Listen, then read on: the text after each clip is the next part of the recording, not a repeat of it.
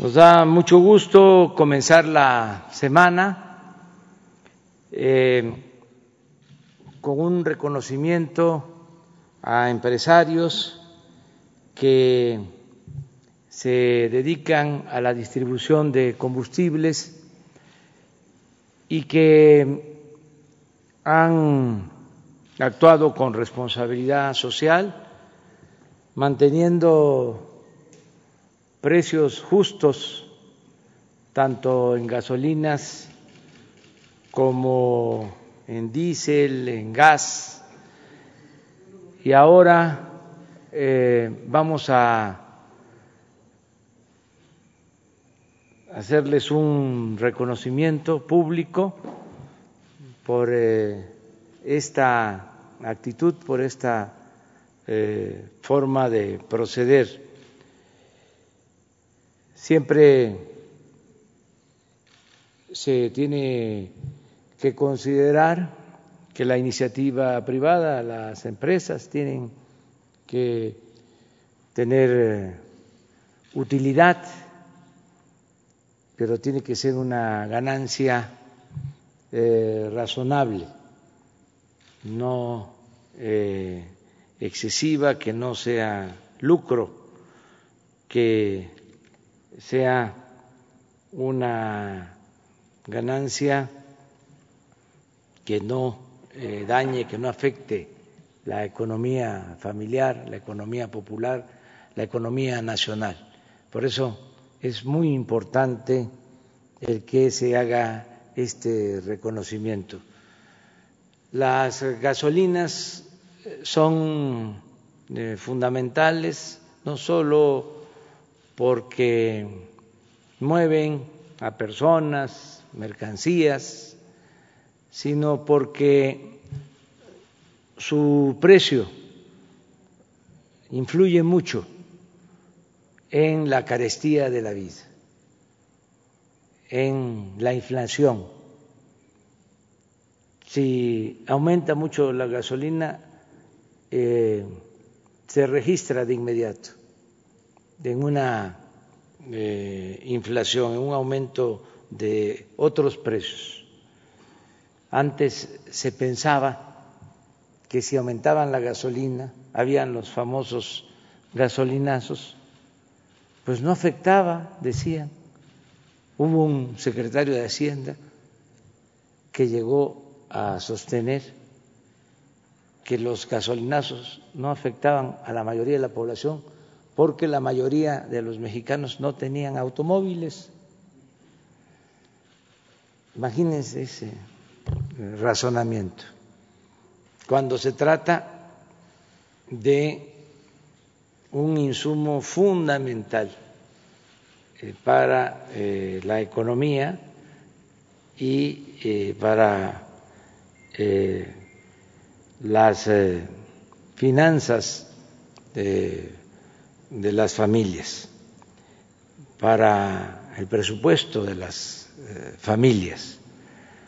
Ahora, desde que llegamos al gobierno, decidimos no aumentar en términos eh, reales el precio de los combustibles y hemos cumplido.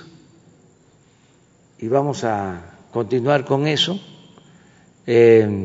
a partir de que Pemex y Hacienda no aumenten el precio de las gasolinas eh, y al mismo tiempo que no aumenten el impuesto a las gasolinas. Va a depender de eh, el margen de utilidad de las empresas y en el caso mm, de eh, este tiempo que se ha aplicado esa política, hemos eh, recibido, ha habido como respuesta una actitud responsable de eh, todos los dueños, administradores de los expendios de distribución de gasolinas. Y los lunes Aquí se ve el quién es quién en los precios Y por eso, pues eh, se ha decidido hacerles a ustedes un reconocimiento porque son los que han eh, ofrecido mejores precios a los consumidores. Vamos a continuar con esta política de no aumentar los precios de los combustibles, no van a haber gasolinazos, suceda lo que suceda. Ahora que enfrentamos la caída en el precio del petróleo crudo, el petróleo que exportamos y que al mismo tiempo se redujo por la pandemia el consumo, bajó el precio de las gasolinas de importación eh, y bajó el precio al consumidor, en vez de inventar eh, un impuesto, eh, un derecho, algo para que se usaran excedentes en atención a la pandemia, decidimos que bajaran también los precios de los combustibles. Entonces, bajaron tres, cuatro pesos por litro las gasolinas durante todo el tiempo de la pandemia, la etapa más difícil, cuando se paró prácticamente la economía. Y ahora se han ido eh, recuperando eh, esos precios al consumidor porque está aumentando eh, el precio de la mezcla de petróleo crudo que se vende al extranjero, ya está cerca de 40 dólares el barril cuando llegó a estar bajo cero, no costaba nada durante 10 días, 15 días, y ahora ya está subiendo y esto nos lleva a incrementar los precios porque dependemos mucho de la gasolina de importación y también está aumentando el precio y por eso, aunque todavía no llegamos a como estábamos antes, sí hay un incremento en el precio de los combustibles, pero nunca va a ser mayor a lo que había eh, eh, con anterioridad. Nunca van a haber eh, aumentos en términos reales de los precios de los combustibles. Esta es una introducción. Hoy vamos a dedicar esta conferencia a este tema como todos los lunes, Ricardo Sheffield nos va a explicar cómo van los precios, cómo está el quién es quién en los eh, energéticos y eh, después revisamos el avance en las obras del el aeropuerto de Santa Lucía, el aeropuerto Felipe Ángeles y de cómo vamos en la construcción de la refinería de Dos Bocas, Paraíso, Tabasco, y terminando esto, eh, llevamos a cabo la ceremonia de premiación y al final abrimos para las preguntas y las respuestas. Ese es el programa. Entonces vamos con Ricardo. Muchas gracias, señor presidente. Muy buenos días a todas y a todos ustedes. Gracias por permitirnos, señor presidente, empoderar con información sobre los combustibles a los consumidores en todo el país. Eh, como ustedes saben, está en ocho regiones y así también será la premiación en su momento. En esta semana que cierra, el precio más alto para la gasolina regular lo encontramos en combustibles BP de Campeche, Campeche, 19.90 por litro con un margen de tres pesos 51 centavos por litro, mientras que la opción más barata es Coscogas en Saltillo, Coahuila, 16 pesos 75 centavos por litro con un margen de 15 centavos. Para la gasolina premium, el más caro es ExxonMobil en Monterrey, Nuevo León, 20 pesos 92 centavos por litro, nada más le están ganando 4.63 de margen al litro ahí en Monterrey con esta marca. Max Gas es la opción más barata en comparación de Premium Saltillo Coahuila, 17 pesos con 10 centavos por litro, 31 centavos de margen.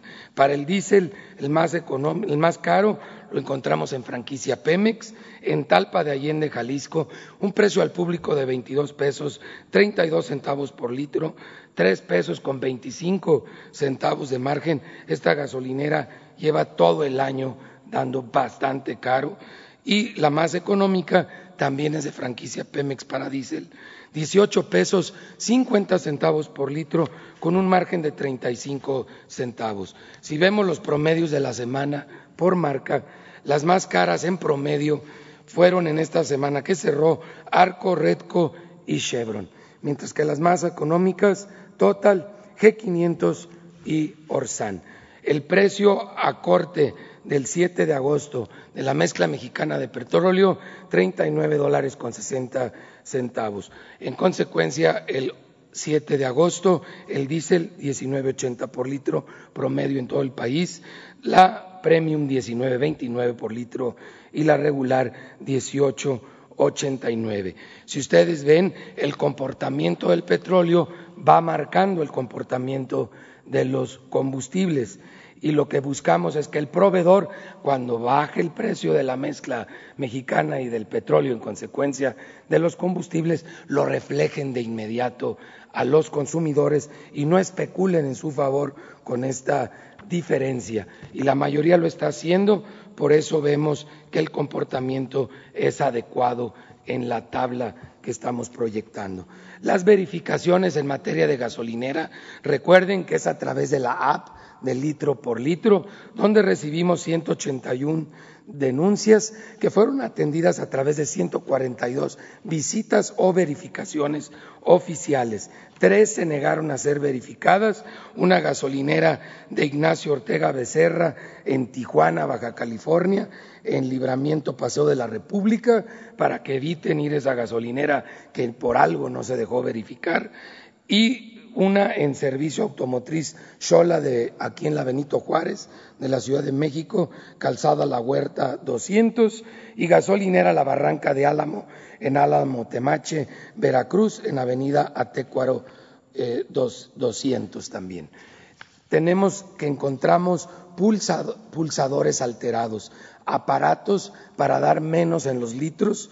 Esto lo hicimos con varias gasolineras que no se habían dejado verificar por eso les decimos que cuando no se dejan verificar hay gato encerrado allí, porque están obligados por ley a permitirnos la verificación, pero con el apoyo de la Guardia Nacional de ASEA y de CRE encontramos estos alteradores de los pulsadores. En la app de litro por litro, el precio más barato lo tiene Oxo Gas en gasolina regular en Guadalupe, Nuevo León, y Costco en 16.99 en Saltillo, Coahuila. Las más caras para la regular, franquicia Pemex 21.47, estos angelitos de Talpa de Allende, Jalisco, y Chevron 20.95 en Salvador, Alvarado, Sinaloa. De acuerdo a la app, que no toma en cuenta el margen, para la Premium, 16.85 la más barata franquicia Pemex, Boca del Río Veracruz y 17 pesos con 11 centavos Costco en Saltillo, Coahuila. La más cara Chevron, 22.65 en Culiacán, Sinaloa y franquicia Pemex 22.42 estos angelitos de Talpa de Allende, Jalisco.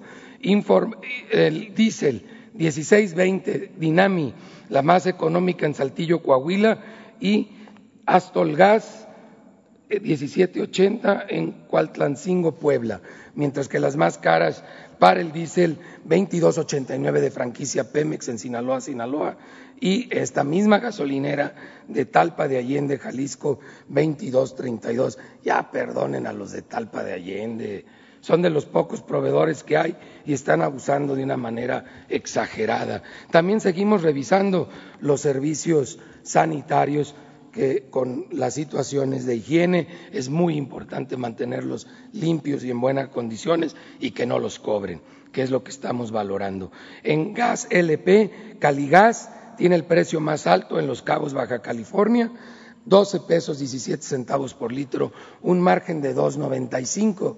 Pero ustedes pueden ver ahí que los que realmente se pasan de rosca es en Durango, Durango, que tienen un margen de 4 pesos 94 eh, centavos, pero ya en el promedio se alcanzan a aliviar, que no abusen de los consumidores en Durango, Durango. Gas económico metropolitano tiene la opción más económica en Sabinas, Coahuila, 8 pesos 63 centavos por litro, un margen de 1,95 por litro.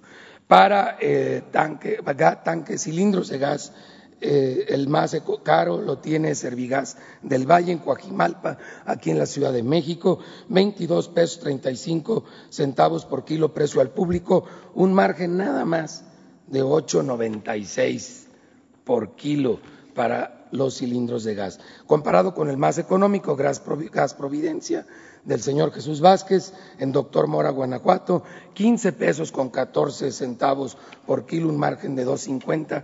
Estabilidad, como pueden ver en la gráfica, a lo largo del año en los precios del gas LP en relación al precio del insumo general por parte de Pemex e importado. Hicimos 52 verificaciones de gas, ocho tuvieron problemas al ser verificados, que es el 15%, dos no se dejaron verificar, que fue Gasera Industrial de México en Coatzinla, Veracruz, carretera Palma Sola, y Mercantil Distribuidora de Catequepec, México, para que lo tomen en cuenta los consumidores. Reitero, por algo no se dejan verificar. Y en un momento más estaremos presentando la premiación, que son aquellos que en nueve meses, en nueve meses del primero de octubre al 15 de julio, en nueve meses y medio, eh, mantuvieron eh, los precios promedio en todo ese periodo bajos, tanto en gas LP como en gasolina. Pero aparte de eso, todos fueron verificados y en las verificaciones salieron bien. No es un reconocimiento a ciegas, es un reconocimiento que se hace sobre un historial de estas empresas en sus precios en todo este periodo de, nueve meses y medio, pero también que al ser verificados salieron bien en todos los aspectos. Son las dos cosas que se están tomando en cuenta y lo hacemos en base a, las ocho regiones y luego también en base a la marca que en promedio también tuvo el mejor comportamiento, por eso les podemos llamar con confianza aliados de los consumidores. Aparte, la unidad de inteligencia financiera, que agradezco a Santiago Nieto, revisó a todos para que no tuvieran otro tipo de, problemas. Son empresarios ejemplares, aliados de los consumidores, que en un momento más el señor presidente entregará estos reconocimientos. Muchas gracias. Vamos con los videos. La Secretaría de la Defensa Nacional informa los avances en la construcción del Aeropuerto Internacional Felipe Ángeles al 10 de agosto de 2020. En la torre de control y servicios de extinción de incendios se iniciaron los trabajos de levantamiento de muros en primer nivel e instalaciones en planta baja de los edificios exteriores. Al mismo tiempo, se inicia el armado de acero para realizar el levantamiento de la barda perimetral de la torre de control. En la terminal de combustibles y red de distribución, se trabaja en la colocación de concreto premezclado en losa de azotea del edificio de control, torre de vigilancia y el muro perimetral del dique, además de la conformación de terraplén en vialidad central para instalaciones de apoyo a la aviación. En las redes hidráulicas y sanitarias generales se avanza con el habilitado de acero de refuerzo en la cisterna de regulación de planta de agua potable secundaria. Asimismo, se continúa con la excavación para alojar la tubería de la red de gas. En el estacionamiento y terminal intermodal de transporte terrestre se continúa con el armado de contratraves principales en el tren suburbano y en el sótano se realizan los soportes para rampas en forma de hélice, así como la excavación de cepas de cimentación. En la pista y plataforma militar se trabaja en la conformación de terraplén, explotación y relleno en banco de préstamo, en la estructura del pavimento se realiza la colocación de la base hidráulica, colocación de concreto magro y construcción de losa de concreto de alta resistencia. En la base aérea militar número 1 se ejecutan trabajos de construcción de muros y conexión de instalaciones en general, habilitado de columnas metálicas en la terminal militar de pasajeros y habilitado de acero de refuerzo para los diversos edificios. A la fecha, se han generado 35.753 empleos civiles. Faltan 588 días de construcción. Gobierno de México.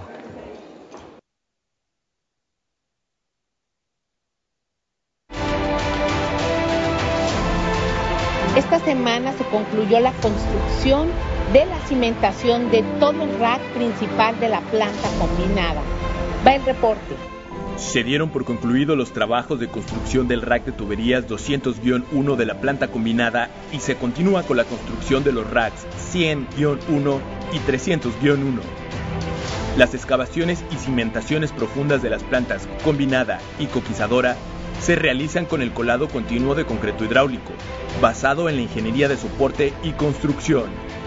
En el paquete 2, se continúa con la cimentación profunda de cuatro plantas de proceso, con el uso de perforadoras de impacto profundo y colado de concreto hidráulico.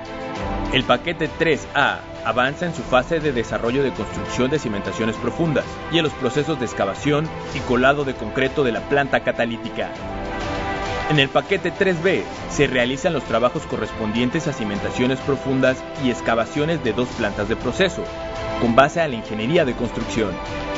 En el paquete 4A, el desarrollo de los pilotes de cimentación en cuatro plantas de proceso avanza de acuerdo a lo programado con dos tipos de perforadoras, las de vaciado de concreto y las de grava. El paquete 4B continúa de acuerdo a programa con los trabajos de cimentación profunda y procesos de excavación y colado de concreto en tres plantas de proceso. En el paquete 5, continúa la fabricación de inclusiones de concreto y pilas de cimentación profunda para la construcción de 54 tanques verticales y 34 tanques esféricos en el área de almacenamiento, con la intervención de perforadoras de técnica automática y vaciado continuo. En el área administrativa se concluyó la construcción del estacionamiento administrativo y se continúa con los trabajos de la cimentación de los edificios A, B, C, D y el cuarto de control central. Se realizó el levantamiento topográfico para iniciar con los trabajos de construcción del ducto de gas de 16 pulgadas desde el complejo procesador de Cactus hacia Dos Bocas. Actualmente se cuenta con 24.21 kilómetros de vialidades y 5.9 kilómetros de cunetas pluviales. En el vivero existen al día de hoy 22.060 plantas de ornato y forestales en desarrollo.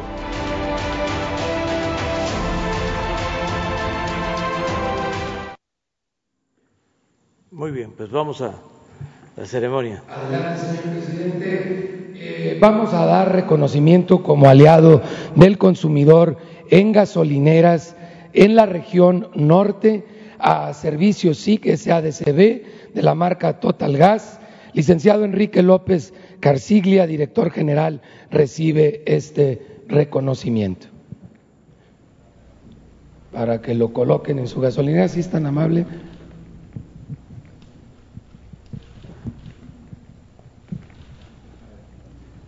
Hacemos, hacemos entrega, la idea es que lo puedan colocar en la gasolinera para que los consumidores lo sepan y adicionalmente también se estará colocando en la app de litro por litro. Muchas gracias por ser aliados del consumidor, muy amable. En la región, en la región noroeste, Servicio Ecoserra, Costa Rica SADCB, marca Quick Gas, recibe el licenciado Alejandro Cueto Serrano, representante legal y director operativo. Por favor. Gracias. El reconocimiento a esta gasolinera Quick Gas por ser aliado del consumidor. Muy amable. Muchas gracias a nombre de los consumidores. De la región Golfo, gasolinera El Trébol SADCB, franquicia Pemex, recibe el señor Amado Cárdenas Peña. Adelante. Muchas gracias por ser un aliado del consumidor, por favor para tomarle la fotografía y que los consumidores sepan que esta gasolinera también de franquicia Pemex es un aliado de los consumidores. Gracias por esa labor empresarial y el apoyo al consumidor. Y tenemos el reconocimiento a la mejor marca en este periodo del primero de octubre al 15 de julio y que es la marca G500, recibe el reconocimiento el señor Jorge Cores Muradas, presidente del Consejo de G500. Muy agradecido, bienvenido. Y este es el reconocimiento a las gasolineras de la marca G500. Nomás les encargo la de Pinotepa nacional en Oaxaca, que es la única que se porta mal de toda la, cadena. Muchas felicidades, muchas gracias a G500 por ser la marca aliada de los consumidores en México en este periodo. Ojalá si continúen todos y siga ese buen trabajo. Aliados al consumidor por región, en la región centro, Usagas de San Juan, SADCB, la marca es Usagas, recibe el licenciado Gerardo Rosas Ortega, director general de Usagas San Juan. Bienvenido y muy agradecido por, por su apoyo. No, no se vale, pero ya se hizo. Aquí tiene eh, aliado del consumidor en gas LP para la región centro. Muy agradecido a Gerardo Rosas Ortega. Muy amables. Región Golfo. Región Golfo es Hidrogas de Veracruz SADCB. También con la marca Hidrogas se comercializa. Recibe el ingeniero Armando Sánchez Mavarac, representante legal. Bienvenido. Y entregamos este reconocimiento a la empresa como aliado del consumidor al expender gas LP en la región Golfo. Muchas gracias. En la región noroeste, planta almacenadora de gas SADCB, Pagagas, Pagasa, Pagasa. Pagasa es la marca, recibe el licenciado Francisco Duarte Pagasa, director general. Bienvenido y agradecemos ser aliados de los consumidores en gas LP a Pagasa Muchas gracias. En la región norte, cilindros y equipos para gas de Chihuahua, gas económico es como se comercializa y recibe de parte de gas económico el licenciado Andrés Ramírez Rodríguez. Muchas gracias por ser aliados del consumidor en la zona norte, gas LP. Muy agradecido a nombre de los consumidores. Región Occidente, Gas Imperial SADCB, comercializa como Gas Imperial, recibe el licenciado Carlos Garduño Hernández. Bienvenido y gracias por ser un aliado del consumidor en la zona occidente, Gas Imperial. Recibe la manta con la cual se le reconoce como aliado del consumidor en la región occidente. Muchas gracias a nombre de los consumidores. Y por último, región sureste. En Holbosch Gas SADCB se comercializa como Tomsa. Ingeniero Luis Alberto Zavala González recibe el reconocimiento. Gracias por ser aliados de los consumidores en la región sureste. Ahí luego nos pasan los tips y que sirva de ejemplo para los demás distribuidores de gasolina y de gas en el país. Y ojalá sigan siendo aliados de los consumidores. Muchas gracias.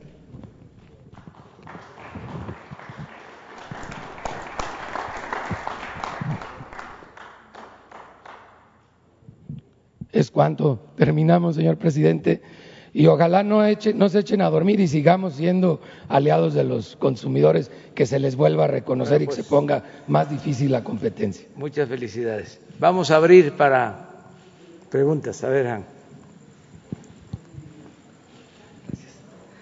Sí, muy buenos días, presidente, eh, invitados. Eh, Hans Salazar de eh, Sin Censura con Vicente Serrano. Presidente, eh, en días pasados, eh, Anabel Hernández, la periodista Anabel Hernández, eh, tuvo una entrevista en Sin Censura con, el conductor, con nuestro conductor Vicente Serrano. Y ella, usted sabe muy bien sobre sus investigaciones con respecto a temas del narcotráfico y particularmente a García Luna, que se encuentra actualmente detenido en Estados Unidos.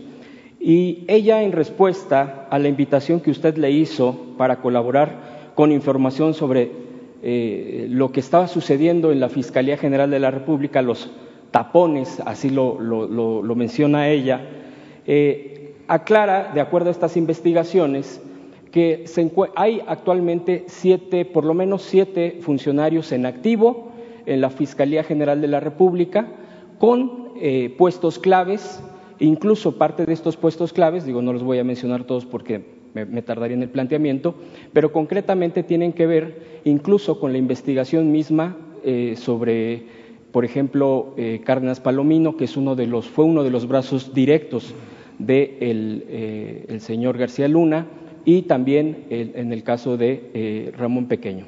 Eh, yo, presidente, le preguntaría concretamente al respecto cuál es su postura ante estos personajes que estarían protegiendo los intereses de esta red de corrupción y que, de acuerdo con lo que dice Anabel Hernández y en respuesta a eh, la, invitación que se hizo aquí en la mañanera, pues ha hecho esta investigación, ya da nombres concretos, da cargos concretos son siete en total y bueno, pues esa sería la pregunta eh, primeramente que yo le, haría, presidente. Bueno, yo este, aclaro dos cosas. Primero, que no hay impunidad, no se protege a nadie.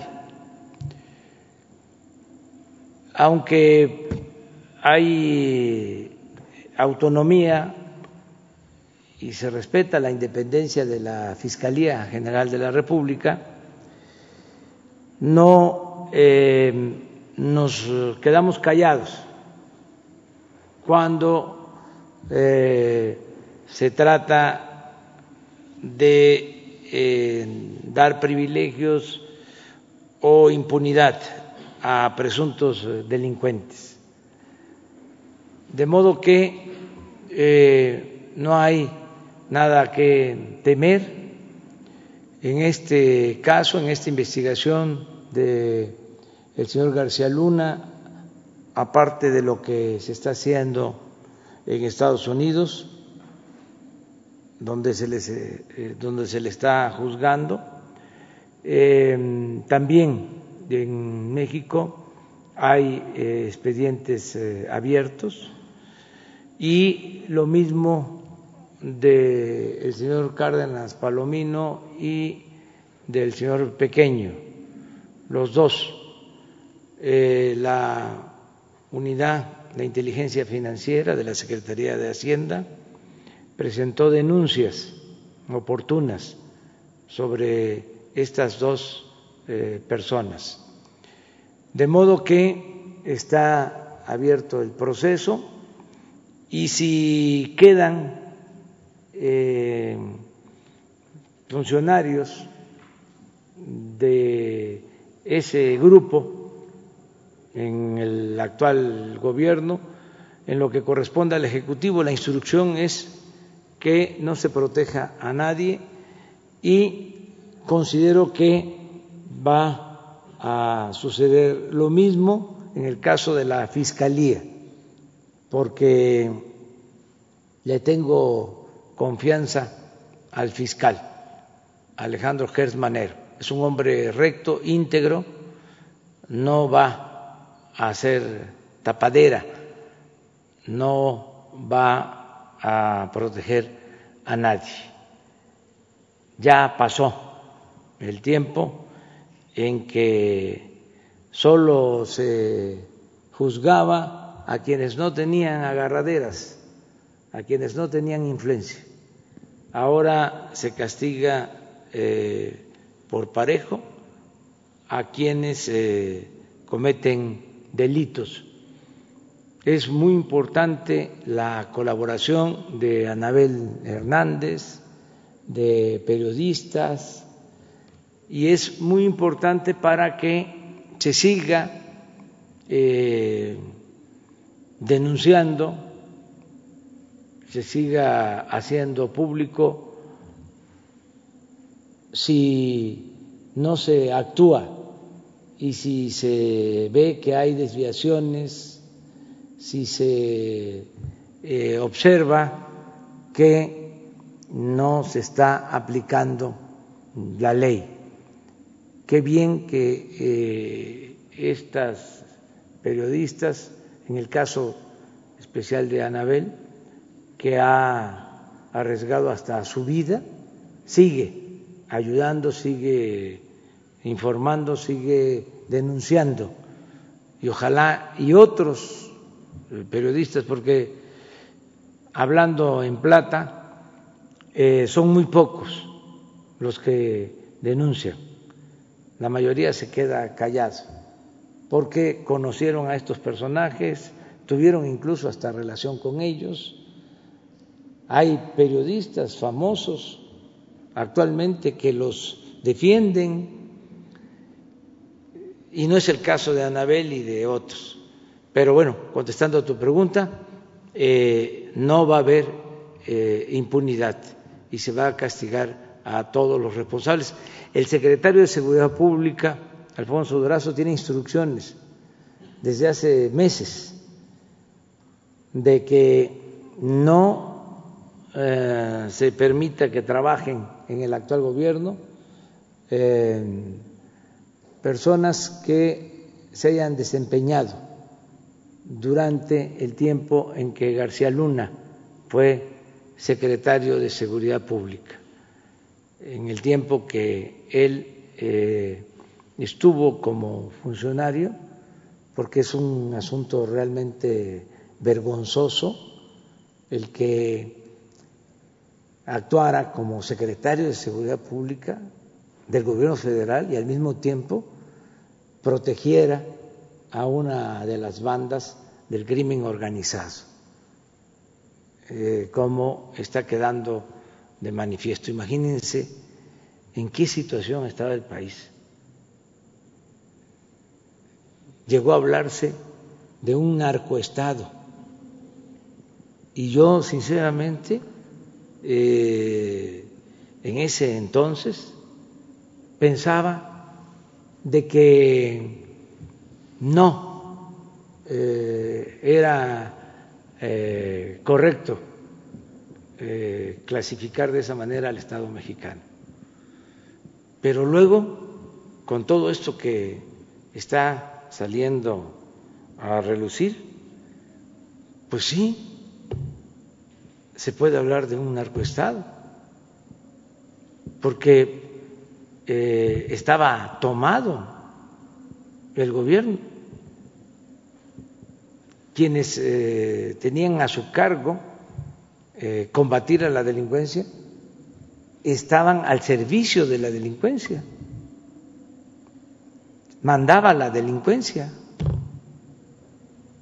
tenía una gran influencia la delincuencia, era la que decidía a quién perseguir y a quién proteger. Entonces, sí, eh, esto tiene que eh, atenderse para que no se repita nunca, jamás. Tiene que haber una línea divisoria, una frontera entre autoridad y delincuencia. No mezclarse, que no haya contubernio porque entonces estamos desprotegidos todos, nos quedamos en estado de indefensión, estamos eh, en manos de la delincuencia. Entonces es un asunto que debe de seguirse tratando eh, sin eh, miramientos, sin protección a nadie, sin impunidad. Eh, dos puntos más, presidente, si me permite, eh, muy concretos. Uno es, eh, seguramente usted ha escuchado, con respecto al doctor Gerardo Vicente Grajales Yuca, que es un médico reconocido en Chiapas. Él ha tenido un papel destacado, incluso de acuerdo a sus colegas doctores, médicos, enfermeras, que actualmente piden, piden intervención, ya que en ese estado, en Chiapas, la hija de, a, propósito, hablando de influyentismo, presidente, la hija de un eh, político influyente, influyente político allá en Chiapas que desafortunadamente falleció por eh, esta pandemia, por COVID, eh, pues lo ha acusado de negligencia médica. Sin embargo, pues todo indica, de acuerdo a lo que se ha estado mencionando por parte de la sociedad, de la comunidad, gente que lo ha reconocido incluso en su lucha como médico eh, y pues eh, todo este esfuerzo que han hecho pues los médicos en nuestro país contra esta pandemia, pues consideran injusto esta, injusta esta acusación, esta detención que ya eh, lo tiene pues detenido en, una cárcel y pues desafortunadamente su salud está bastante delicada.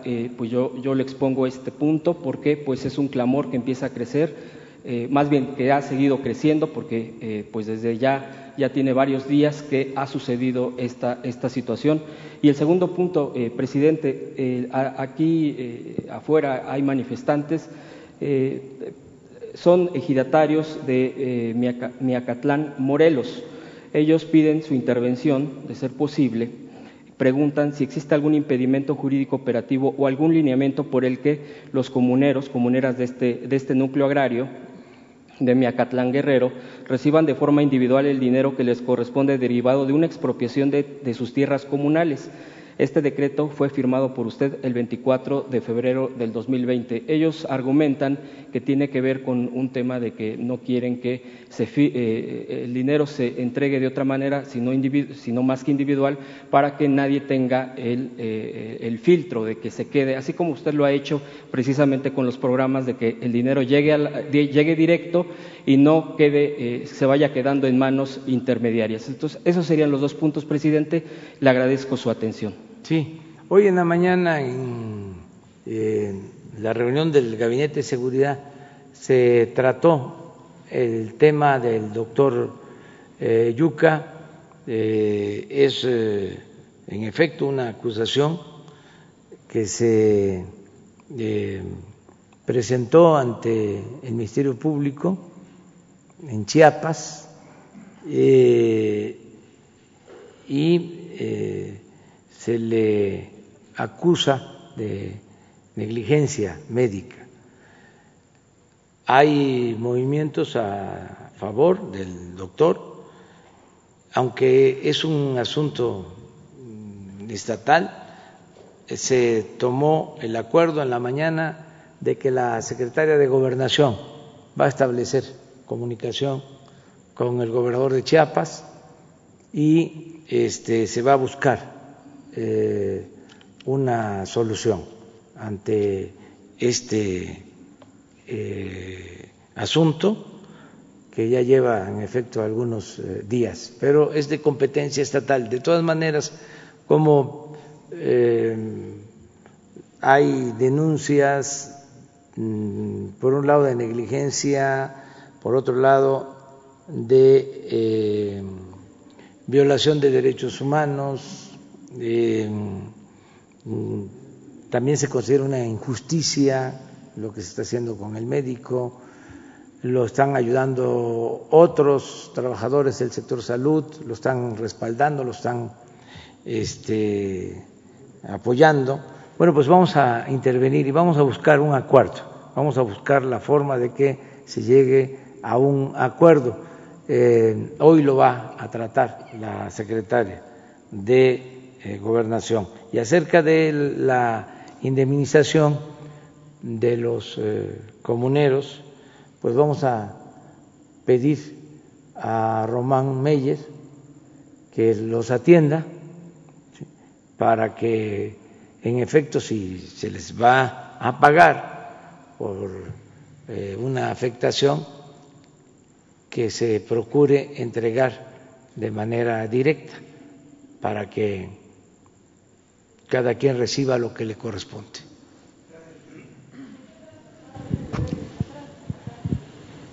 La compañera. Gracias, presidente. Corresponsal de Grupo Gili, el imparcial de Sonora, la Crónica de Mexicali y Frontera de Tijuana. Presidente, eh, durante la gira de la semana pasada, usted se refirió al contrato del gasoducto eh, en, Sonora eh, como un contrato leonino y que algunas empresas particulares hicieron negocios con él eh, asegurando la venta de gas a la CFE. además mencionó que el acuerdo con el pueblo yaqui se podría hacer un nuevo trazo y habló de la multa que debe pagar la, CFE, a la CFE a la empresa por la obra detenida. ¿A qué empresas se refería eh, estas empresas que eh, aseguraron contratos de gas? Y si habrá alguna investigación al respecto, se buscará renegociar el contrato. ¿Y a cuánto asciende esta multa que ya se ha pagado a, la empresa que construyó el, gasoducto? la multa que pagó CFE, ¿a cuánto asciende hasta ahorita? De hacer una reubicación al gasoducto, eh, si ya tienen estimado el costo, o sea, ¿cuánto, cuánto costaría hacer esta, este nuevo trazo? Eh, preguntarle eh, también, presidente, eh, sobre un anuncio que hizo el gobernador de Baja California em, sobre que usted va a emitir un, decreto para regular ya los autos que, se le llaman chocolates, ¿no? Allá en, la frontera norte. ¿Cuándo se emitiría este decreto y de qué se trata? Esos serían. No te escuché sobre la segunda. Ah, es, es el, el gobernador Jaime Bonilla de Baja California eh, dijo, eh, anunció que usted va a emitir un decreto para regular los autos chocolates o los autos eh, chuecos, ¿no? que le dicen ilegales. ¿Cuándo se, se emitiría este decreto y de qué se tratará? Muy bien. Este, acerca de lo primero, miren,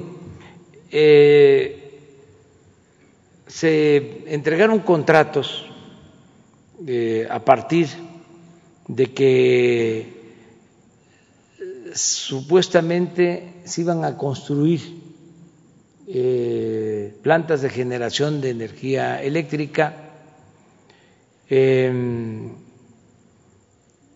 termoeléctricas en distintas partes del país. Y esas termoeléctricas, 10, 15, 20, iban a ser abastecidas con gas que se tenía que comprar en Estados Unidos. Para transportar ese gas se necesitaban hacer los gasoductos. Ese era el proyecto así en general. Em, ¿Qué sucedió? No se licitaron, no se hicieron las plantas termoeléctricas y eh, se firmaron los contratos para hacer los gasoductos y comprar el gas. Una planeación eh, de lo más irregular que puede haber. Imagínense, este, no se hacen las plantas, pero se compra el gas. La pregunta es, ¿y qué hacemos con el gas? Bueno, todo esto porque el negocio estaba en la construcción de los gasoductos y en la compra del gas. Un buen negocio para las empresas particulares, un mal negocio para la hacienda pública de esas cosas que se realizaban, porque el gobierno eh, era eh, saqueado, o la hacienda pública. Eh, servía para hacer este tipo de negocios buenos para particulares, malos para la nación Aquí me puedo pasar todo el día hablando de ese tipo de negocios. Entonces, empiezan a construir los gasoductos, eh, se llega a un arreglo para una compra con tarifas más bajas del gas. De todas maneras, nosotros tenemos que resolver qué hacer con el gas. Incluso no descartamos que podamos eh, licitar con empresas para que traten ese gas, lo congelen y lo puedan eh, vender en Asia, porque es un gas que aún con la tarifa alta es eh, el gas más barato en el mundo, el gas que se extrae de Texas. Entonces, tenemos ese gas y tenemos que buscar la forma de darle salida. Eh, dentro de toda esta red de gasoductos se eh, construyó el gasoducto del norte de la frontera eh, hasta Topolobampo, pero en eh, los pueblos yaquis se detuvo la construcción, no quieren que pase, no quieren ese trazo. Esto también eh, lo estamos enfrentando en Puebla, donde eh, se hizo el trazo pasando por un cerro sagrado y la gente no está de acuerdo. Entonces, como en Puebla, en el caso de los yaquis, la propuesta que se está haciendo es eh, hacer un nuevo trazo, cosa que no se había eh, intentado, sino se quería resolver el asunto con el uso de la fuerza. Hay presos y nosotros queremos, mediante el diálogo, llegar a un acuerdo. Nos va a costar más, pero vamos a resolver el problema. Nos costaría muchísimo, muchísimo más si ese gasoducto quedara inconcluso, que quedara hasta Guaymas y no pasara de Guaymas a Topolobampo. ¿Por qué nos importa que llegue el gas a Topolobampo? Porque ahí es donde podemos poner una planta para tratar gas y vender el gas a Asia. Este gas que tenemos en exceso fueron mm, eh, contratos que eh, heredamos. Estamos ahora sí que enderezando en tuertos, buscando que no le cueste eh, tanto a la nación, porque cada día que pasa tenemos que pagar multas, porque en esos contratos se estableció que si se interrumpía la construcción, la responsabilidad era de la Comisión Federal de Electricidad. Entonces, a toda la gente, a todo el pueblo de México le vengo diciendo de que se tiene que rescatar a Pemex, se tiene que rescatar a la Comisión Federal de Electricidad. No se puede seguir con la misma idea de que el gobierno es una cosa y no tiene que ver con nosotros.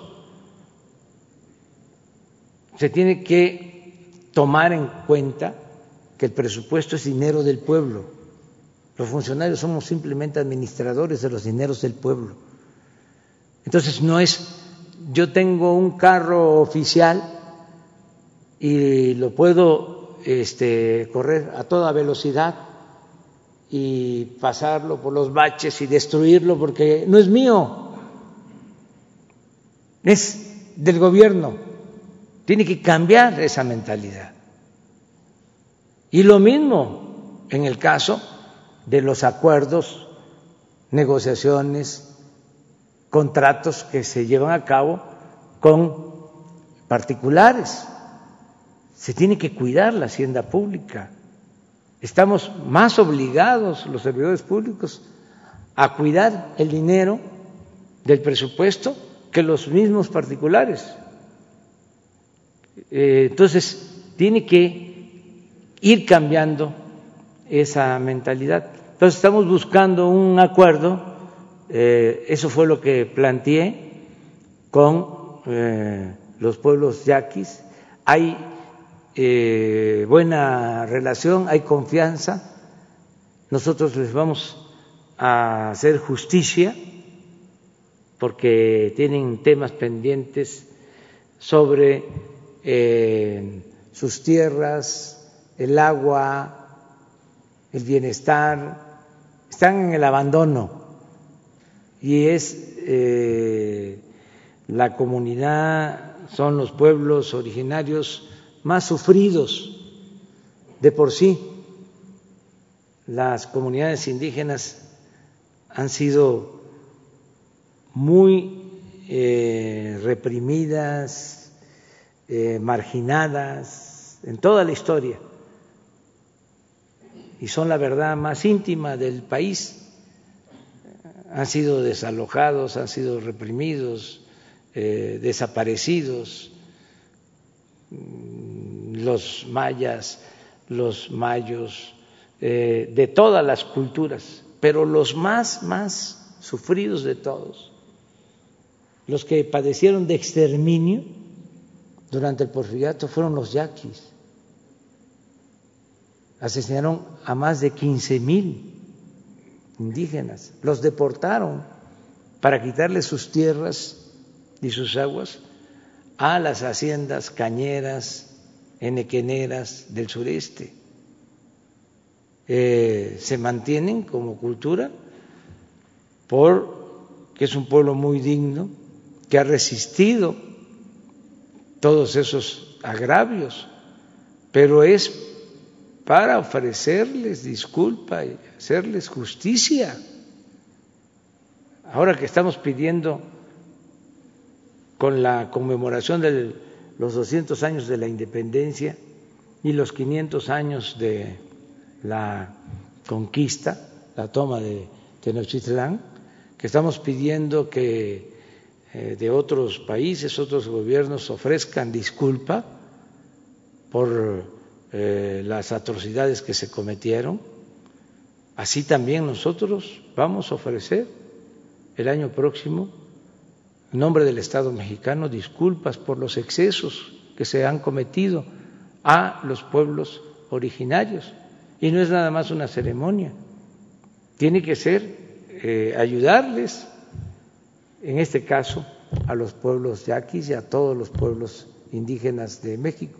Presidente, eh, para precisar, ¿tiene el monto que se ha pagado, tiene el monto que se ha pagado de la CFE de multa? Sí, sí lo tenemos, este, pero eso con Jesús eh, podría entregarte toda la toda la información. ¿Y una estimación de lo que costará el nuevo trazo? No sabemos todavía. se está este, hablando todavía con este, los integrantes de los pueblos para llegar a un acuerdo.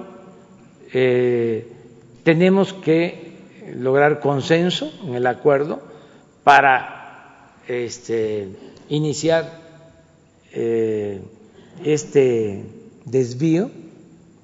No queremos que volvamos a tener el mismo problema eh, y eh, actuar con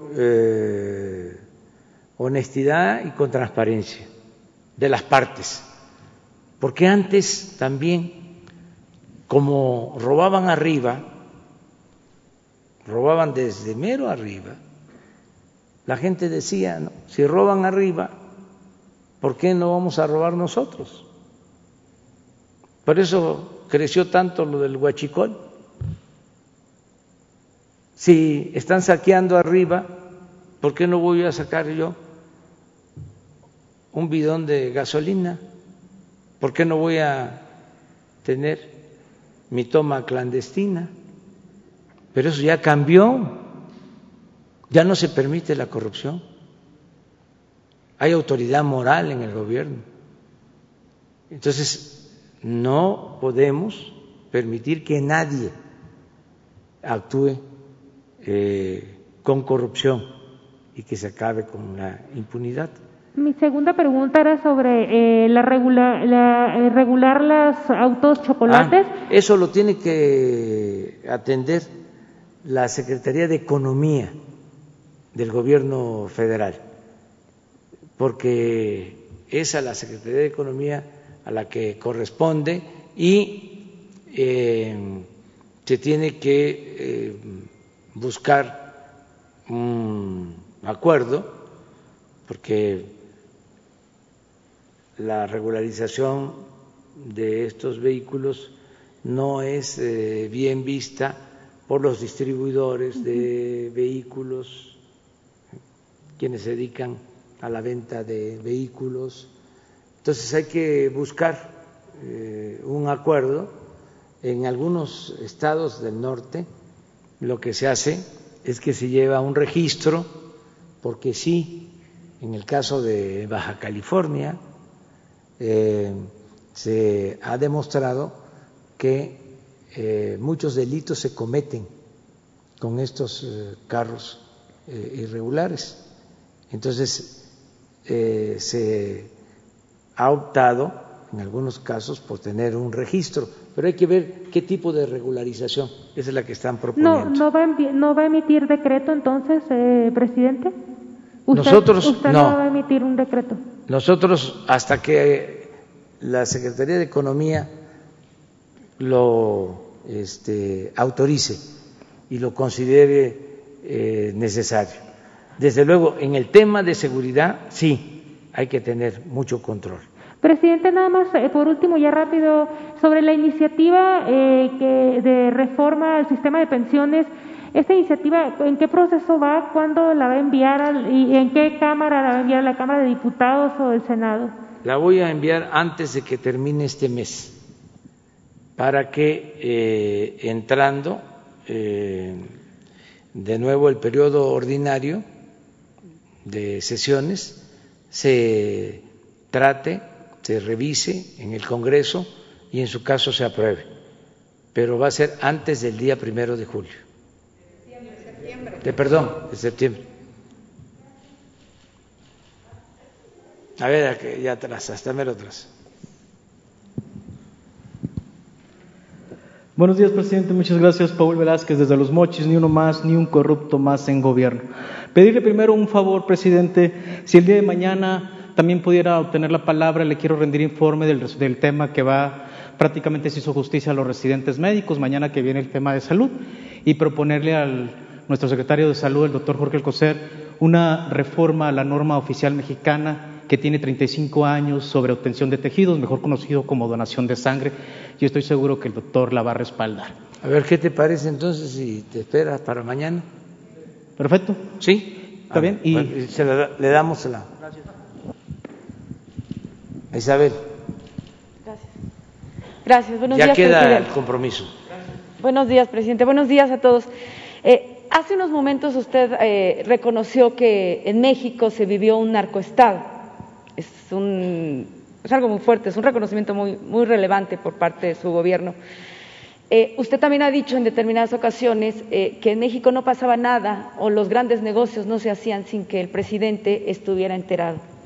Me gustaría saber si la Unidad de Inteligencia Financiera de la Secretaría de Hacienda ha investigado o se encuentra investigando las cuentas del expresidente eh, Felipe Calderón. Esto por un lado.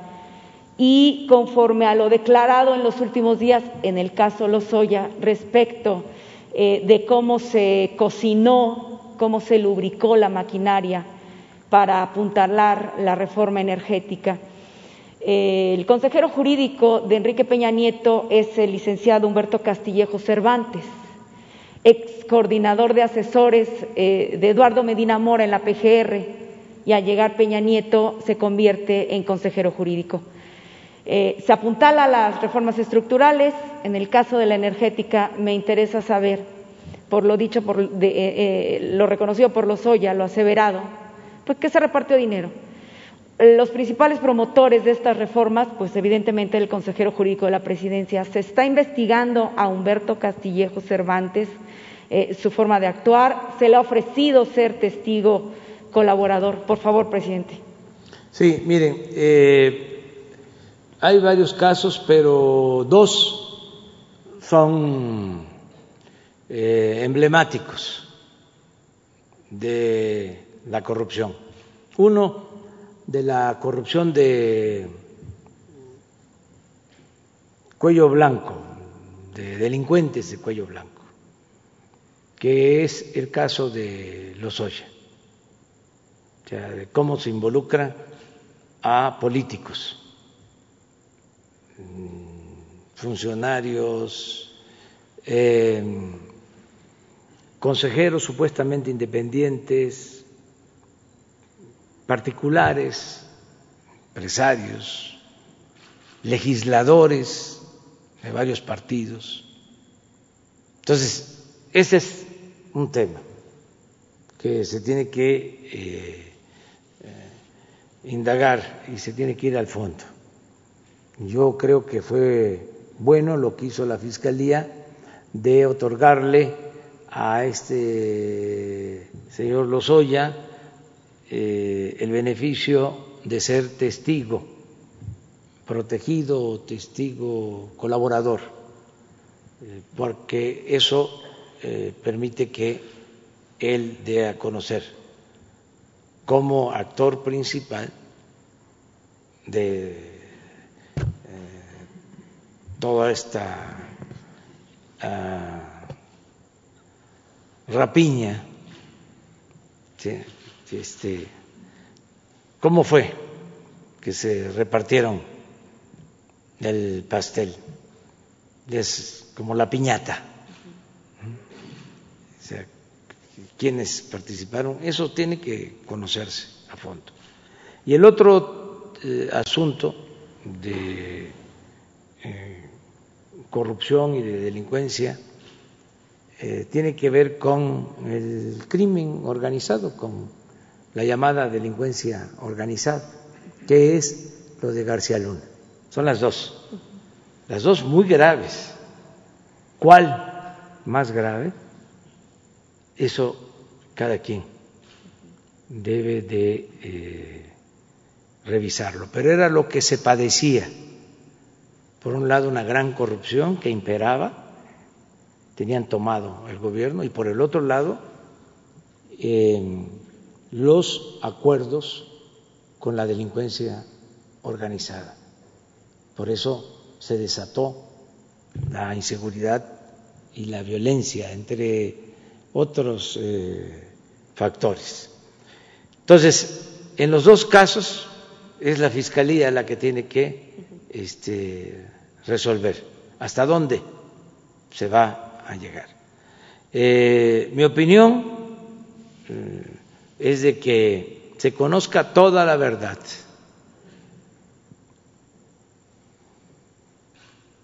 Porque es enseñanza. Porque es eh, estigmatizar la corrupción que antes eh, se veía como algo normal. Y era el peor de los males, que los que robaban ni siquiera perdían su respetabilidad. Entonces, si queremos una sociedad mejor, necesitamos eh, saber cómo eh, operaban los que se dedicaban a eh, la corrupción. Eso va a ayudar muchísimo a sanear, a purificar la vida pública, porque el principal problema de México era la corrupción, el número uno. Eh, se puede decir la pobreza, no, desde luego que es un problema la pobreza y eh, es algo que se tiene que atender, pero se origina por la corrupción. La delincuencia, claro. La inseguridad, claro, pero se origina por la corrupción. Que la educación, el atraso educativo, sí, que se origina por la corrupción.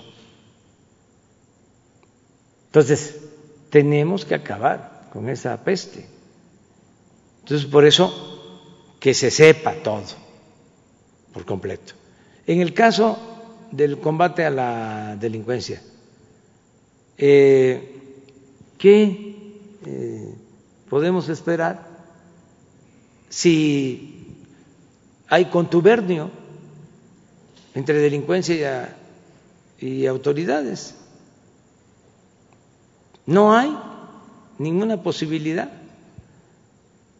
de garantizar la paz de esa forma, mientras no se acabe con la impunidad.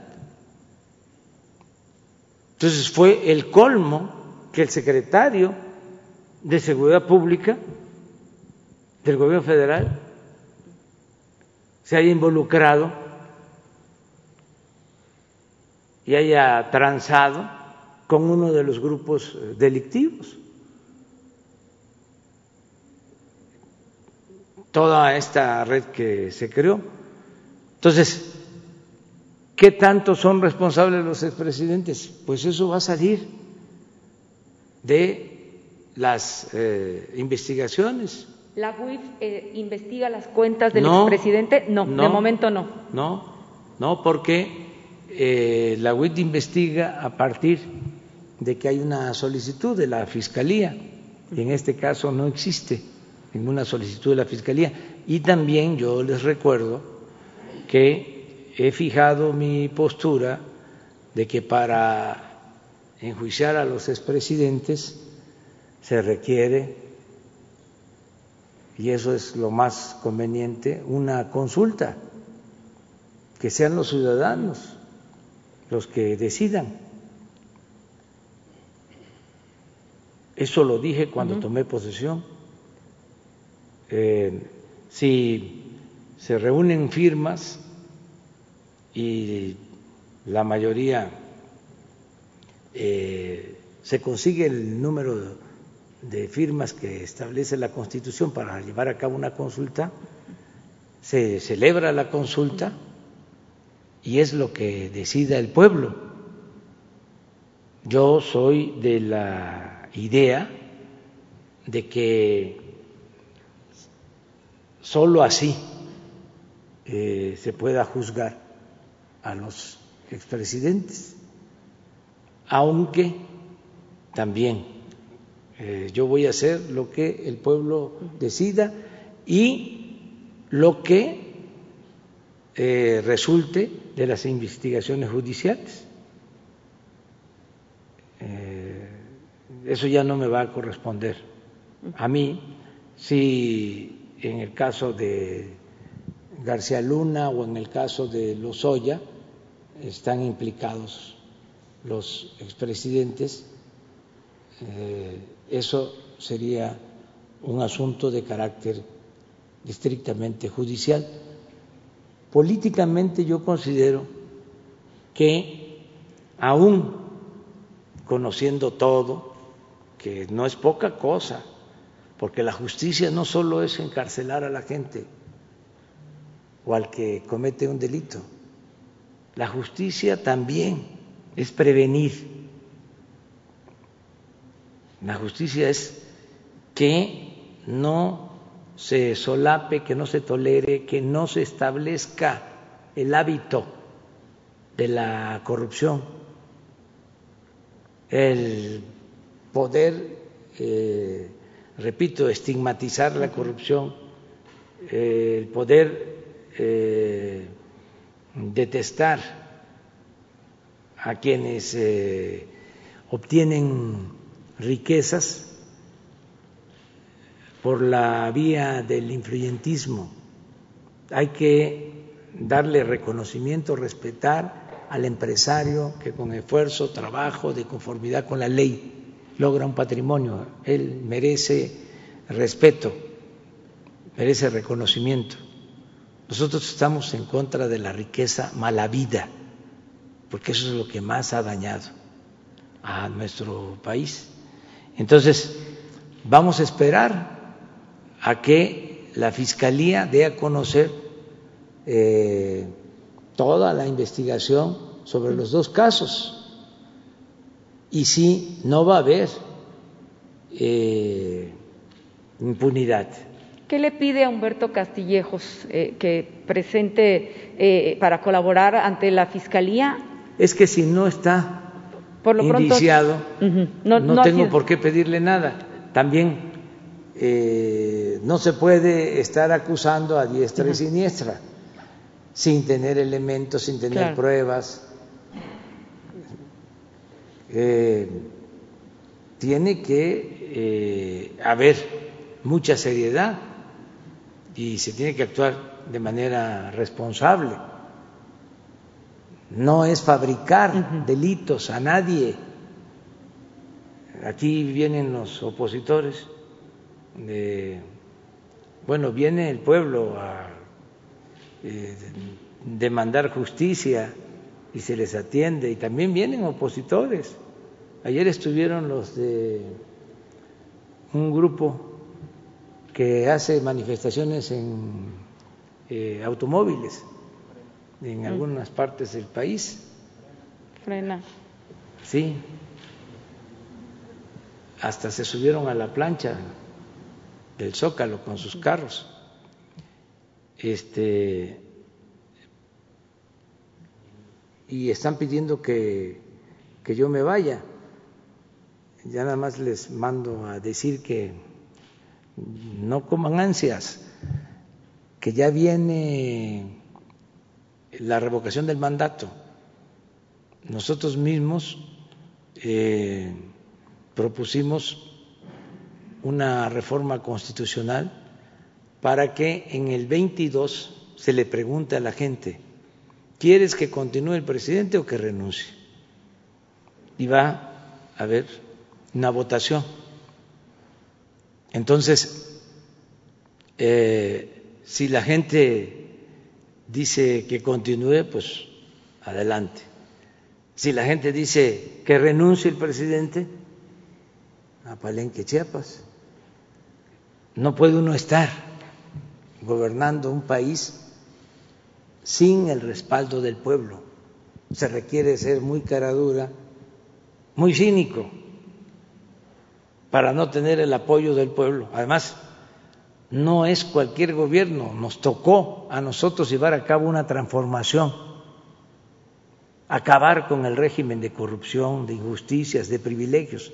¿Y cómo podríamos eh, salir adelante sin eh, el apoyo del pueblo? ¿Cómo llevamos a cabo la transformación sin el apoyo de los mexicanos? No podríamos. Si estamos aguantando y resistiendo, porque la transformación va hacia adelante, eh, estamos eh, resistiendo, no nos han eh, podido tumbar por el apoyo de la gente pero nunca un presidente desde los tiempos de Francisco y Madero había sido tan atacado por los medios de comunicación como el actual presidente.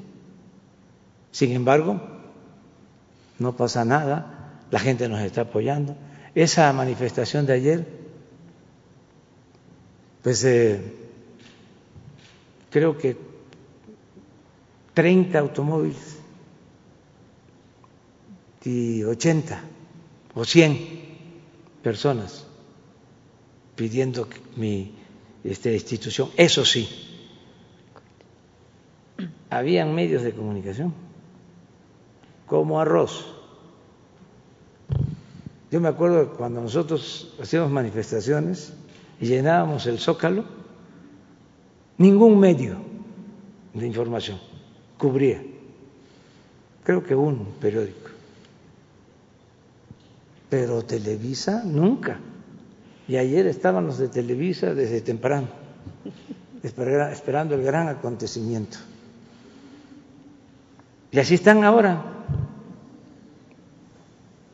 Pero dos cosas, o sea, es válido y es legítimo que exista esa actitud de los medios de información. Es más, lo comprendo porque antes también los dueños de los medios de comunicación, no todos, eran los que mandaban en México.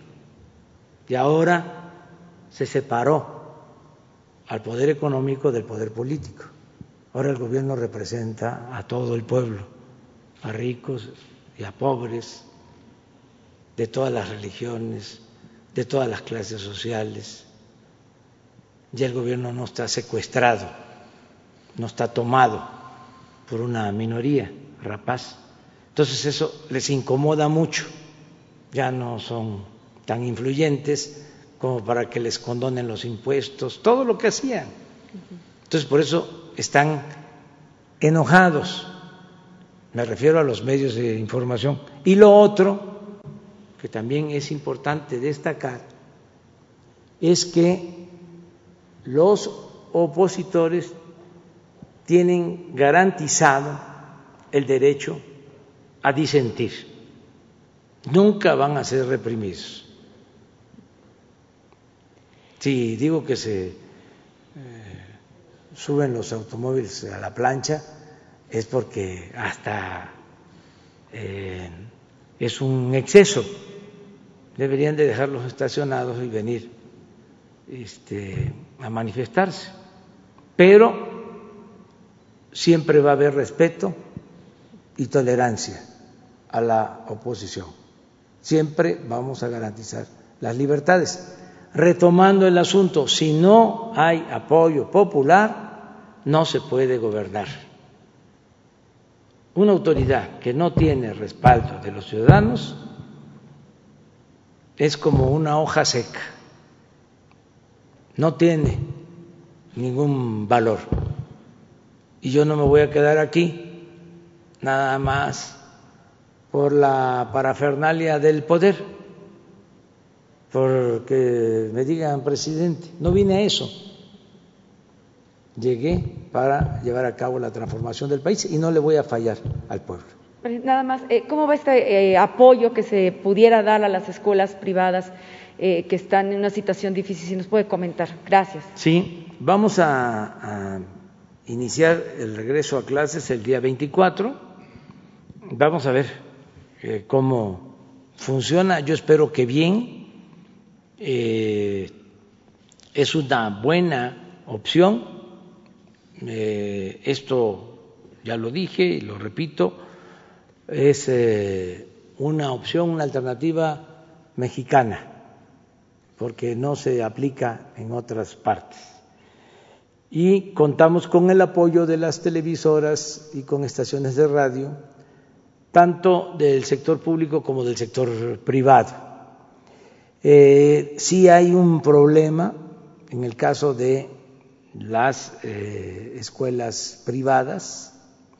Eso eh, tiene que atenderlo en cuanto a cuotas, arreglos de inscripción. Lo tienen que ver los padres y los dueños de los colegios particulares. Yo soy de la idea de que ni siquiera eh, intervengamos nosotros, el gobierno, sino que sea más un acuerdo entre las partes, que no eh, pongamos nosotros eh, reglas, limitaciones, porque sí están en una situación muy difícil las escuelas particulares. Y no es eh, nada más decir, bajen las colegiaturas, hay que ver cómo pueden salir adelante, porque para que una escuela particular eh, saque sus gastos, tiene que tener un número determinado de alumnos y lo que está manifestándose es de que está bajando la matrícula, es decir, no se están inscribiendo como antes en las escuelas particulares y ellos ya tienen un problema de sus costos.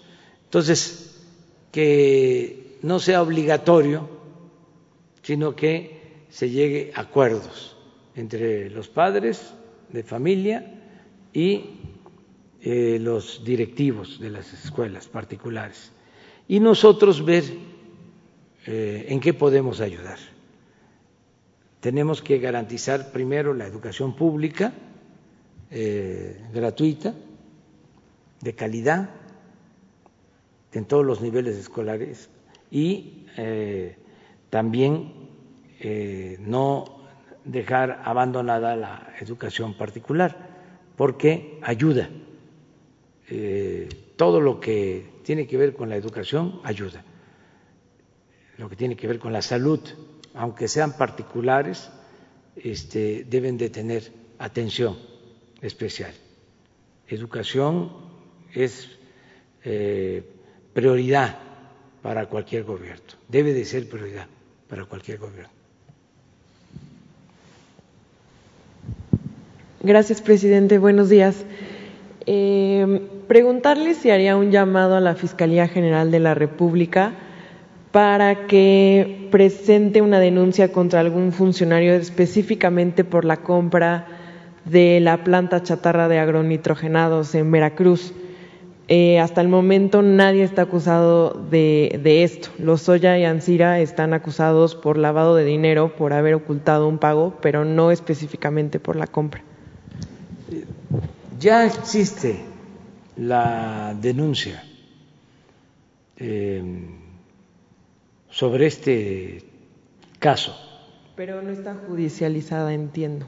Está en manos de la Fiscalía y, eh, según la información que poseo, parte de la declaración de el señor Lozoya eh, tiene que ver con lo de la compra de eh, la planta de fertilizantes.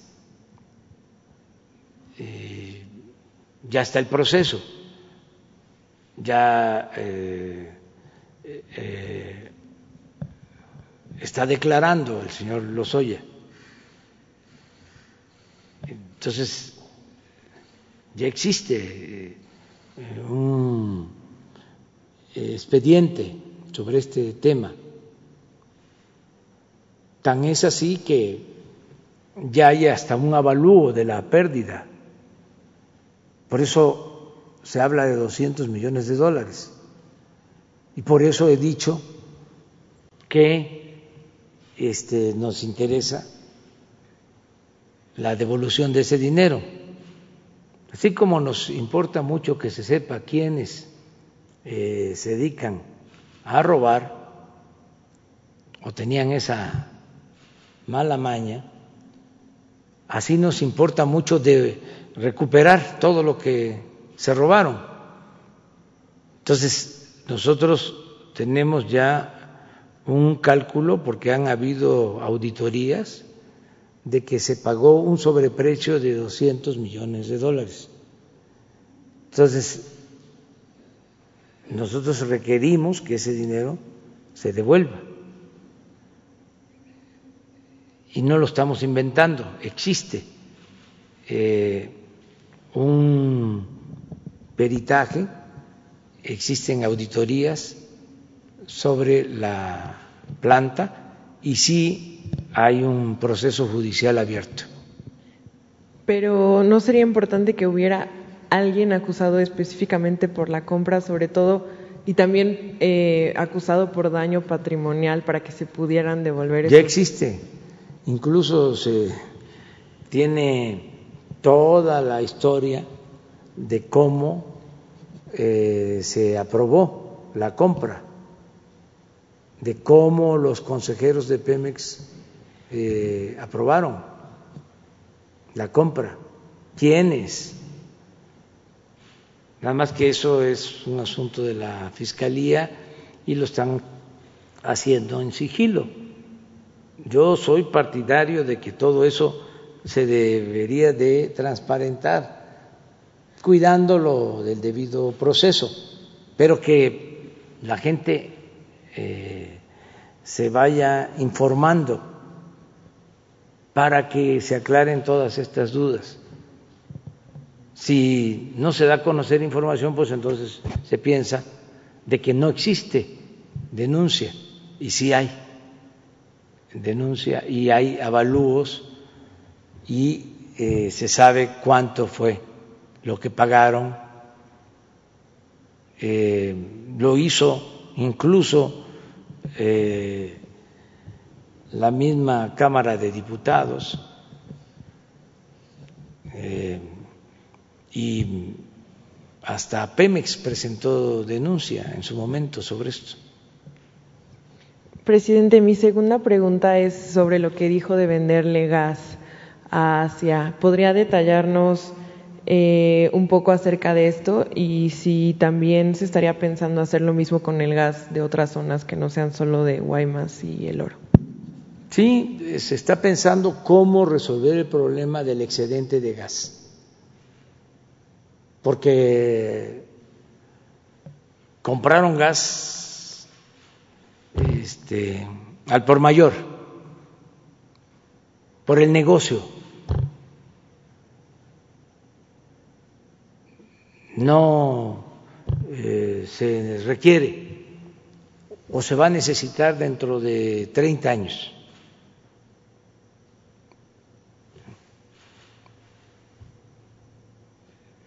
Hay gas eh, de sobra contratado y tenemos que buscar la forma de utilizarlo, porque ya son contratos que se suscribieron y tenemos que respetar esos contratos. Entonces, hay varias eh, opciones, lo estamos analizando. Eh, una empresa, SEMPRA, quiere que se le otorgue un permiso para vender gas a Japón esa empresa tiene su planta en Ensenada y quieren vender gas a Japón. Pero esa misma empresa es socia de la que nos vendió gas a nosotros en el Pacífico, por donde pasa este gasoducto de los yaquis. Entonces, queremos ver si hay un acuerdo con la empresa para que ese gas excedente también se pueda ir al Asia y que no nos cueste a nosotros. Y eh, la posibilidad de poner también una planta también para tratar gas en Salina Cruz, Oaxaca, del gas del Golfo, por el istmo hay ductos para poner la planta y también vender a Asia. Y también no descartamos la posibilidad de llevar gas a Centroamérica. Desde luego, tenemos resuelto el problema del gas que se requiere para eh, tener eh, energía eléctrica suficiente en la península de Yucatán. Ya estamos haciendo un gasoducto y vamos a tener gas en Yucatán y en Quintana Roo para abastecer eh, plantas termoeléctricas y que no tengamos problemas de apagones en Yucatán, lo mismo en el caso de Los Cabos, que son las dos regiones en donde eh, hay desabasto o no se tiene abasto suficiente en eh, tiempos de mayor consumo, pero ya se está trabajando en eso. Presidente, y si me permite nada más recordarle, está pendiente que nos explique la cancelación del contrato para instalar los cajeros del bienestar que se hizo. Eh, saber si tienen información. No, no entregaron la información. Pues hoy se entrega la información de la cancelación de los este, cajeros les adelanto que estamos haciendo 2.700 sucursales en el país del Banco del Bienestar. Entonces la construcción está a cargo de los ingenieros militares. Ya se han terminado muchas sucursales, cientos de sucursales, pero eh, ahora se decide que también el equipamiento lo eh, lleve a cabo lo realice eh, la Secretaría de la Defensa. O sea, que entreguen completo el banco la sucursal, no solo la construcción, sino con todo el equipamiento. Entonces, es parte por lo que, eh, entre otras cosas, se cancela estos contratos y ahora va a ser la Secretaría de la Defensa la que va a adquirir los cajeros y todo lo que requieran las sucursales. Pero entregamos la información por escrito. Gracias, presidente. Esteban Durán, Expresión México. Presidente, después del minuto de silencio que usted convocó para homenajear a los 52 mil fallecidos y un aplauso a los héroes que están luchando contra la pandemia, que están al frente, eh, cuidando a quienes están infectados de este virus, no creo que este es necesario resolver esa demanda que todavía sigue con el, eh, la escasez de equipos de protección quienes este, demandan todavía, eh, eh, se manifiestan para obtener eh, el equipo necesario, para obtener los buenos, buen equipo y estar en buenas condiciones para atender a quienes están infectados, presidente. Esa es mi primera pregunta y ahorita le hago la siguiente. Pues tenemos este abasto suficiente de equipos, no hemos dejado de comprar equipos. Eh, tenemos este, los recursos para eso. Hoy lunes tengo reunión, cada semana hacemos una revisión de lo que se requiere en los hospitales y tenemos los equipos. No hay eh, información, no tengo información de que haya protestas por falta de equipo. Este, en el caso de los hospitales COVID.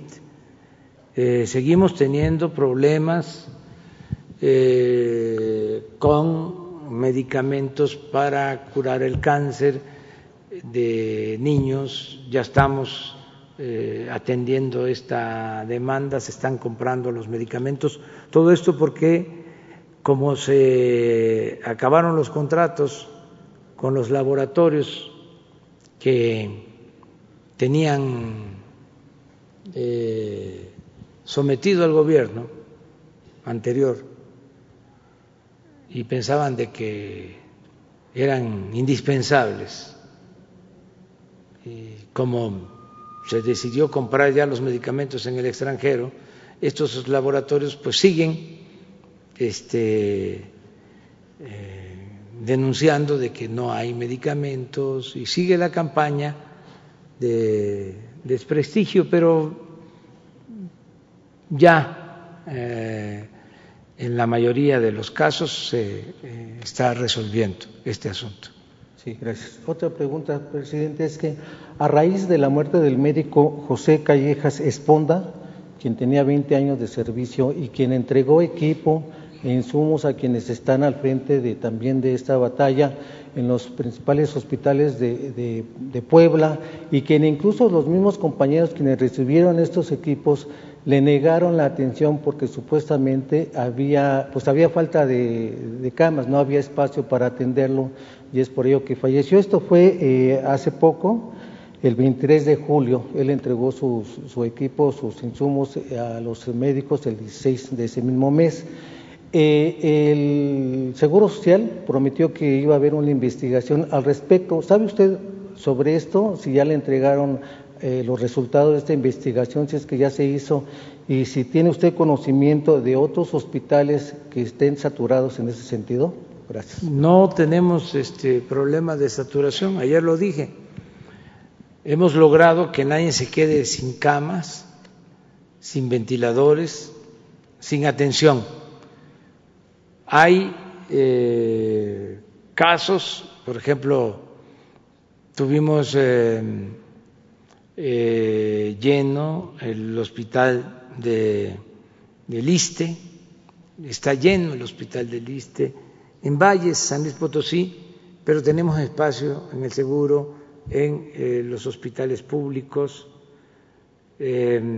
Y mañana que corresponde informar sobre salud, van a ver ustedes que tenemos disponibilidad de camas de hospitalización general, casi 50% de toda la infraestructura de salud. Y también tenemos eh, más del 50% de camas disponibles de terapia intensiva.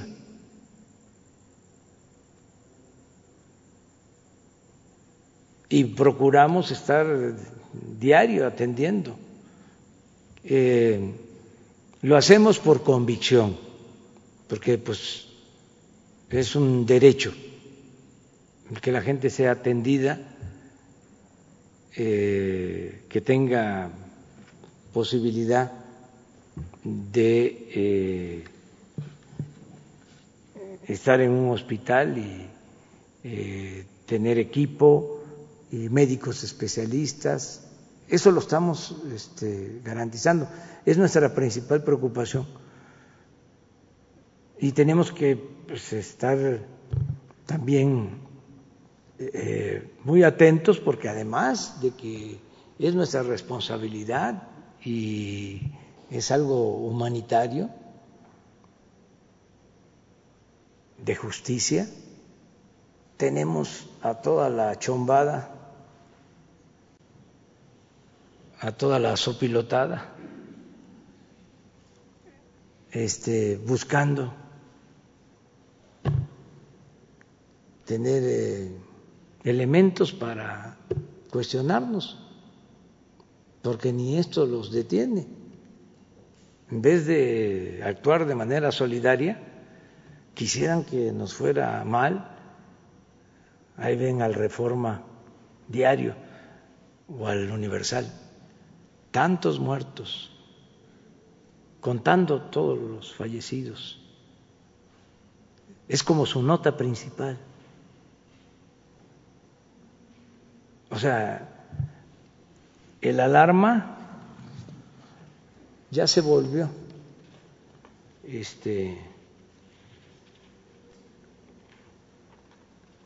un periódico o una revista objetiva, profesional,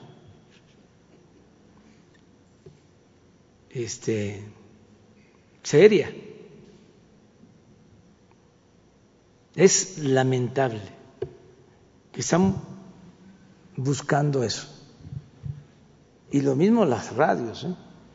y las televisoras. Es lo primero. Ya México ocupa el tercer lugar en muertos en el mundo. Ayer perdieron la vida 300 mexicanos más. Ayer crecieron los infectados en un número de 5.200 personas y las columnas, los articulistas. Muy lamentable. ¿Por qué? Por lo que explicaba no les gusta el cambio. Y mandaban, era el cuarto poder, si no es que el primero. Y mucho negocio, mucho dinero. Entonces por eso el enojo. Pero ¿qué le vamos a hacer? Si este soltamos el presupuesto, no le va a llegar nada a la gente, se va a seguir quedando el dinero arriba para que nos saquen guapo en la televisión y hagan buenos comentarios en la radio, articulistas, intelectuales orgánicos, que recibían hasta un millón de pesos mensuales. Ahora ya no existe eso. Entonces, estamos eh, confiando. Además, yo le tengo plena confianza al pueblo de México, de que es un pueblo inteligente, muy consciente, que no se deja manipular. Eso de ayer que les comentaba, de Televisa, yo fui opositor años Hicimos cientos de marchas.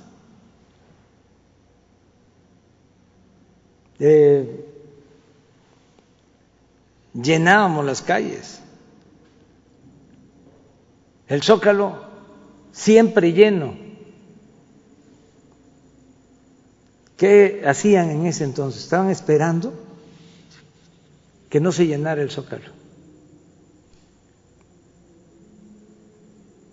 y nunca pudieron sacar notas de eso. Entonces, como se llenaba el zócalo, no había noticia, nada. Y ahora ayer, les digo porque salí a ver por la ventana, este, cuántos este, estaban protestando, porque no me voy a quedar con la información que me dan Fui, salí a la ventana y lo que vi son los medios. Y seguramente hasta eh, desde ayer apareció en todos los medios. Y no exagero, ¿eh? No pasaban de 100.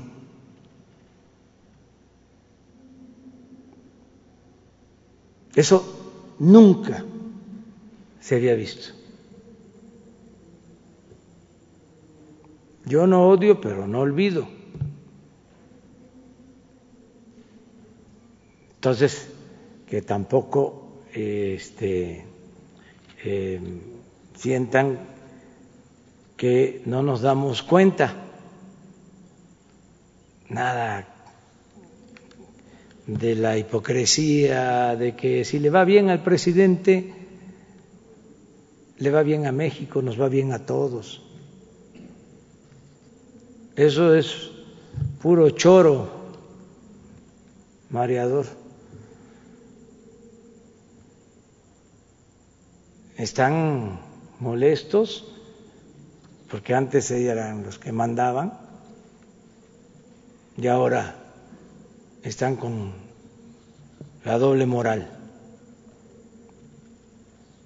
Pero en fin. Nos vemos mañana. Muchas gracias a los premiados.